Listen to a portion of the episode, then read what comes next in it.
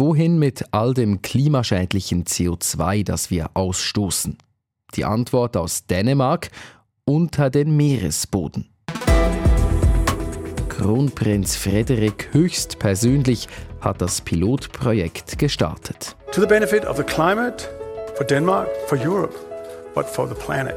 Für das Klima, für Dänemark, für Europa, ja für den gesamten Planeten. Sind diese großen Worte berechtigt? Wie funktioniert diese CO2-Speicherung unter dem Meeresboden überhaupt? Und warum sehen Umweltschützerinnen und Umweltschützer das Ganze kritisch? Dem gehen wir heute bei News Plus nach. Schön seid ihr dabei. Ich bin Dominik Brandt.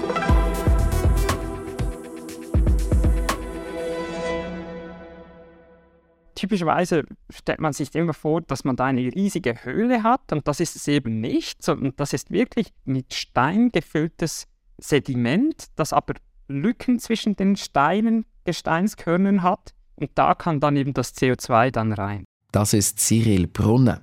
Er begleitet uns durch die heutige Folge. Cyril Brunner forscht an der ETH Zürich zum Klimawandel und auch zur Frage, wie die Kohlendioxidbelastung verringert werden könnte. Er sagt also, das CO2 kommt nicht in eine Art Höhle, sondern zwischen Gesteinsschichten. Schauen wir uns doch zum Start dieses Projekt in Dänemark etwas genauer an. Dänemark hat erst vor kurzem Zulassungen erteilt, damit Konzerne CO2 im Untergrund versorgen können. Die Pilotphase startete dann diese Woche. Bis Anfang April sollen bis zu 15.000 Tonnen verflüssigtes CO2 gut 1800 Meter in die Tiefe gepumpt werden. Das CO2 stammt aus Belgien und wurde per Schiff nach Dänemark gebracht. Eingefangen hat man es in der Industrie.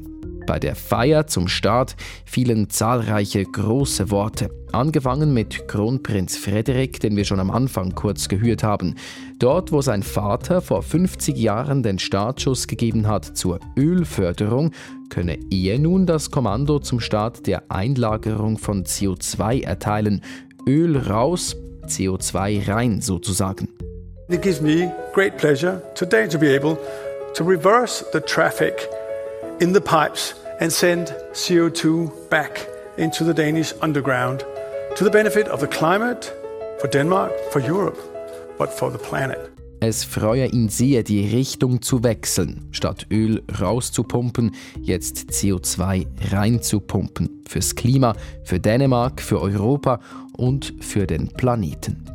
Auch Ursula von der Leyen, Präsidentin der EU-Kommission, feiert das CO2-Speicherprojekt in der dänischen Nordsee. This project is a significant step towards European carbon neutrality.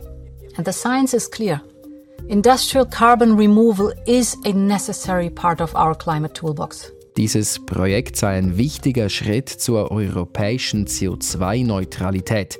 CO2 aus der Umwelt zu entfernen, da seien sich die Wissenschaftlerinnen und Wissenschaftler einig, das sei ein wichtiges Werkzeug in der Bekämpfung des Klimawandels. Wir haben es gehört, der Kronprinz, die EU-Kommissionspräsidentin, sie feiern das neue Projekt. Frage an Klimaforscher Cyril Brunner, sind diese großen Worte berechtigt? Es hat sicherlich seine Berechtigung, absolut. Und dennoch dürfen wir nicht vergessen, am Schluss haben wir ganz verschiedene Puzzleteile, die dazu führen, dass wir eben den Temperaturanstieg begrenzen können und die Temperatur stabilisieren können. Und eines dieser Puzzleteile ist dann eben die Speicherung von CO2. Das heißt natürlich nicht, dass alle anderen Puzzleteile dann irrelevant sind und dass wir die vernachlässigen können. Im Gegenteil, die anderen Puzzleteile, bei denen wir die Emissionen reduzieren, wo wir können, die sind viel die größeren Puzzleteile.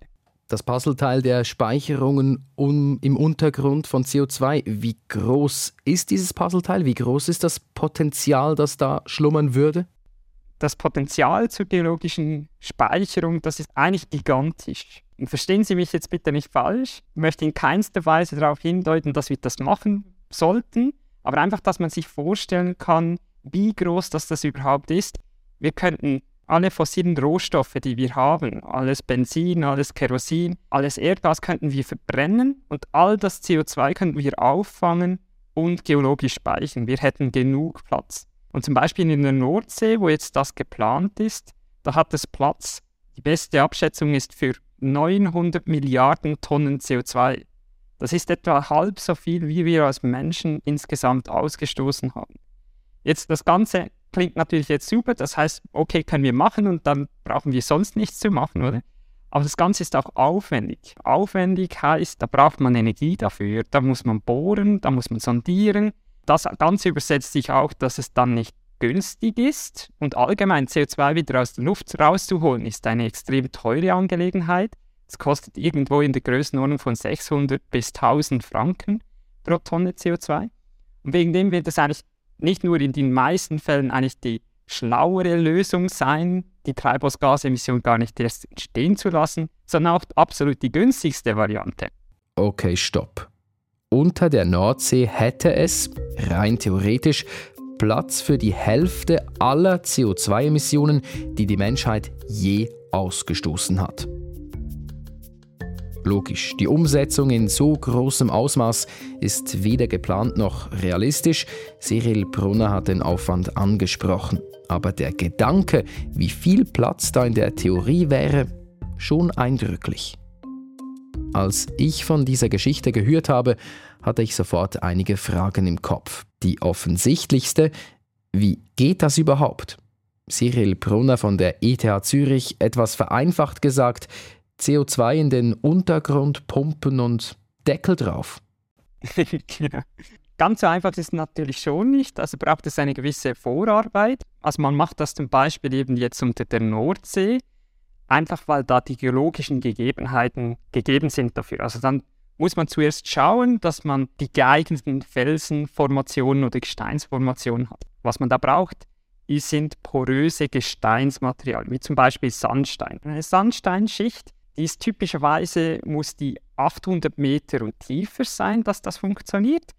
Und oben drüber braucht man dann eine Gesteinsschicht, welche kein Wasser und kein CO2 durchlässt. Zum Beispiel Schiefer. Also Suche machen nach dem. Das sind typischerweise auch Orte, wo man fossile Rohstoffe findet, also zum Beispiel Erdgas, Erdöl und so. Und dann, wenn man das gefunden hat, dann muss man das anbohren und muss in dieser Tiefe dann eigentlich nachher das CO2 einbringen, beispielsweise. Und typischerweise stellt man sich immer vor, dass man da eine riesige Höhle hat und das ist es eben nicht, sondern das ist wirklich eigentlich mit Stein gefülltes Sediment, das aber Lücken zwischen den Gesteinskörnern hat und da kann dann eben das CO2 dann rein. Es wird als Pionierprojekt angepriesen was da in Dänemark gerade passiert. Denn zum ersten Mal wird so etwas länderübergreifend gemacht. Belgisches CO2 kommt unter dänischen Meeresboden. Das System an sich, also das CO2 quasi entsorgt wird, das ist nicht neu.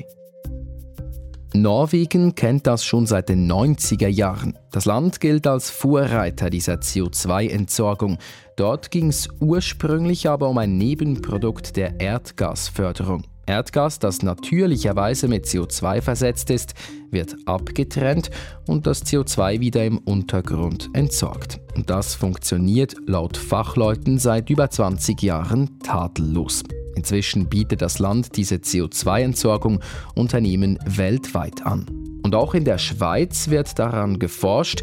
Die Schweizer Firma Climeworks nahm vor zwei Jahren in Island den größten CO2-Staubsauger der Welt in Betrieb und will bald auch in die USA expandieren. Es läuft also einiges in Sachen CO2 im Boden speichern. Man stößt das CO2 aus, und entsorgt es danach für immer im Boden. Tönt doch im ersten Moment nach einer Lösung für ein riesiges Problem. Umweltschützerinnen und Umweltschützer winken aber ab. Der ganze Prozess, bis das CO2 unter dem Boden ist, der stoße ja auch wieder Emissionen aus. Das ist ein Argument. Ein anderes, die ungewisse Zukunft. Carsten Smith von Greenpeace Deutschland hat es gegenüber der ARD so gesagt. Wir übergeben damit den zukünftigen Generationen Ewigkeitslasten, ohne zu wissen, ob es wirklich dicht ist. Ist das so? Werden tausende Tonnen CO2 unter den Meeresboden gepresst, ohne dass man genau weiß, was damit in hunderten, tausenden Jahren passiert. Cyril Brunner von der ETH Zürich relativiert etwas. Es ist oft die Befürchtung, dass quasi Lecks eine der größten Risiken sind und das ist sicherlich ein Risiko. Wir wissen aber eigentlich von natürlichen Beispielen, dass das Ganze eigentlich so gemacht werden kann, dass das sehr langfristig funktioniert. Also langfristig heißt 10.000, Hunderttausenden von Jahren. Das ist einfach wegen den physikalischen und chemischen Prozessen, die da drin sind. Man kann sich vorstellen, wenn man das CO2 in diesen Sandstein, diesen porösen Stein einbringt, dann zieht dieser Stein wegen den Kapillarkräften das CO2 wie auf, wie ein Schwamm. Und dann kommt das CO2 von sich aus nicht unbedingt wieder raus. Und wir wissen das eben von natürlichen Beispielen, weil erstens mal Erdgas und Erdöl wird genau so auch gespeichert über Millionen von Jahren. Und was viele nicht wissen, ist, je nach Umgebung von diesen Erdöl-Erdgasfeldern hat es immer CO2 in diesen Erdöl- und Erdgasfeldern mit drin. Dann hat es manchmal mehr, manchmal weniger. Es gibt so gut wie kein Erdgasfeld, das gar kein CO2 drin hat. Und es gibt sogar solche Felder, die hatten solche Umgebungen, wo alles Erdgas in CO2 umgewandelt wurde. Und das finden wir zum Beispiel in Südfrankreich, finden wir solche Felder, welche jetzt von Unternehmen zur Angebot werden, damit sie Mineralwasser mit Kohlensäure versetzen. Es gibt also durchaus Erfahrungswerte, die zeigen, dass da das Leckrisiko nicht allzu groß ist. Trotzdem, wenn es denn trotzdem passieren sollte und so ein Leck entsteht, was würde da überhaupt irgendwas sehr Schlimmes passieren? Oder wäre das einfach, ja, blöd, aber genau. jetzt nicht katastrophal? Genau, absolut. Also es gilt natürlich immer zu versuchen, dass, dass wir gar keine Lecks haben. Das ist sicher klar. Jetzt von diesen natürlichen Beispielen, eben, es gibt ganz viele natürliche CO2-Felder, wissen wir auch, können wir eigentlich gut abschätzen, was passiert, wenn es zu Lecks kommt. Und wenn es zu Lecks kommt, kommt nicht das ganze CO2 auf einmal raus, sondern dann hat man eigentlich relativ kleine Leckraten verhältnismäßig, die in der Größenordnung von dem sind, was eine kleinere Kehrichtverbrennungsanlage beispielsweise ausstößt. Das wissen wir, das hat für die Ökosysteme rundum, hat das typischerweise keine negativen Effekte. Sind diese möglichen Risiken ein Argument von Kritikerinnen und Kritikern? Es gibt noch ein anderes, nämlich, äh, dass durch äh, solche Lösungen der Ehrgeiz in Sachen Klimaschutz etwas gebremst werden könnte, dass man quasi sagt, ja, wenn wir jetzt eh alles einfach unter den Boden pumpen können, warum sollen wir noch sparen beim Ausstoß? Was halten Sie von diesem Argument? Absolut, absolut. Ich verstehe die Begründung dahinter. Ich sehe das. Und gleichzeitig eben, wenn man sich überlegt, wie teuer das, das sein wird. Also ich meine, rein fürs Klimasystem wäre das absolut plausibel. Wir hören nicht auf zu emittieren und wir versuchen einfach mit allen möglichen Mitteln das CO2 wieder aus der Luft rauszuholen. Aber aufräumen ist immer, immer, immer teurer, als gar nicht erst zu emittieren. Wenn wir dann eben in die Größenordnung von 600 bis 1000 Franken pro Tonne zahlen würden, um das wieder aufzuräumen, dann würde wohl keiner mehr freiwillig mit dem Verbrennungsfahrzeug rumfahren und dann würden wohl alle auf Heizsysteme zu Hause wechseln, welche erneuerbar sind. Die Theorie von Cyril Brunner ist quasi, Sobald es ans Portemonnaie von uns allen geht, wird der Ehrgeiz größer, sich Mühe zu geben. Der ETH-Forscher macht da den Vergleich mit den Abfallsackgebühren. Da ist es nämlich für uns alle ganz normal, dass wenn wir noch Abfall machen, dass wir dafür aufkommen und wir einen Gebührensack kaufen, um den Abfall richtig zu entsorgen. Das heißt, es übersetzt auf die Atmosphäre, dass wir irgendwann, wenn wir Netto Null haben, dass es für uns ganz so normal, wie es für uns heute ist, einen Abfallsack zu kaufen, dass wir dann hingehen und auch eine Dienstleistung in Anspruch nehmen, damit das, was wir noch emittieren, dann wieder aufgeräumt wird. Jetzt eben, weil das Ganze etwas kostet, weil das Ganze nicht gratis ist, werden wir versuchen, so gut es geht, gar nichts erst in die Atmosphäre zu emittieren, weil es einfach die günstigste Variante ist. Und so ist es ja bis zu einem gewissen Punkt auch so beim Abfall, Wegen dem geben wir zum Beispiel Glas oder Papier oder Karton oder so, geben wir nicht einfach in den Gebührensack, sondern wir versuchen das anders wieder aufzubereiten. Irgendwie bleibt mir da ein bisschen ein zwiespältiges Bild von der ganzen Sache. Da haben wir auf der einen Seite die Euphorie, mit der das Projekt in Dänemark eingeweiht worden ist, und dann den Greenpeace-Mann aus Deutschland, der vom Ganzen nicht viel hält. Schlussfrage an Cyril Brunner, Klimaforscher an der ETH Zürich. Sie haben ja vom gigantischen Potenzial der CO2-Speicher im Boden gesprochen. Aber das Allheilmittel gegen den Klimawandel scheint es ja doch nicht zu sein. Nein, bei weitem nicht. Die Speicherung von CO2 im Boden, die ist aufwendig, die ist teuer. Wir wissen, wie das geht. Wir machen das seit den 90, 70er Jahren. Aber der Punkt ist, ist, weil es teuer ist, weil es aufwendig ist, müssen wir, also rein aus ökonomischen Gründen, ist es günstiger, nicht nur das zu machen, sondern das eigentlich nur dafür aufzulassen, wo, wo wir eben Emissionen haben, die nur ganz schwierig zu vermeiden sind. Bei den allermeisten Orten wird das deutlich einfacher sein, indem wir die Emissionen gar nicht entstehen lassen.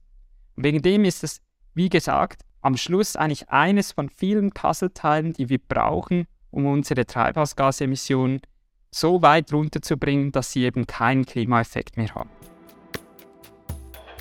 Was haltet ihr von dieser Idee?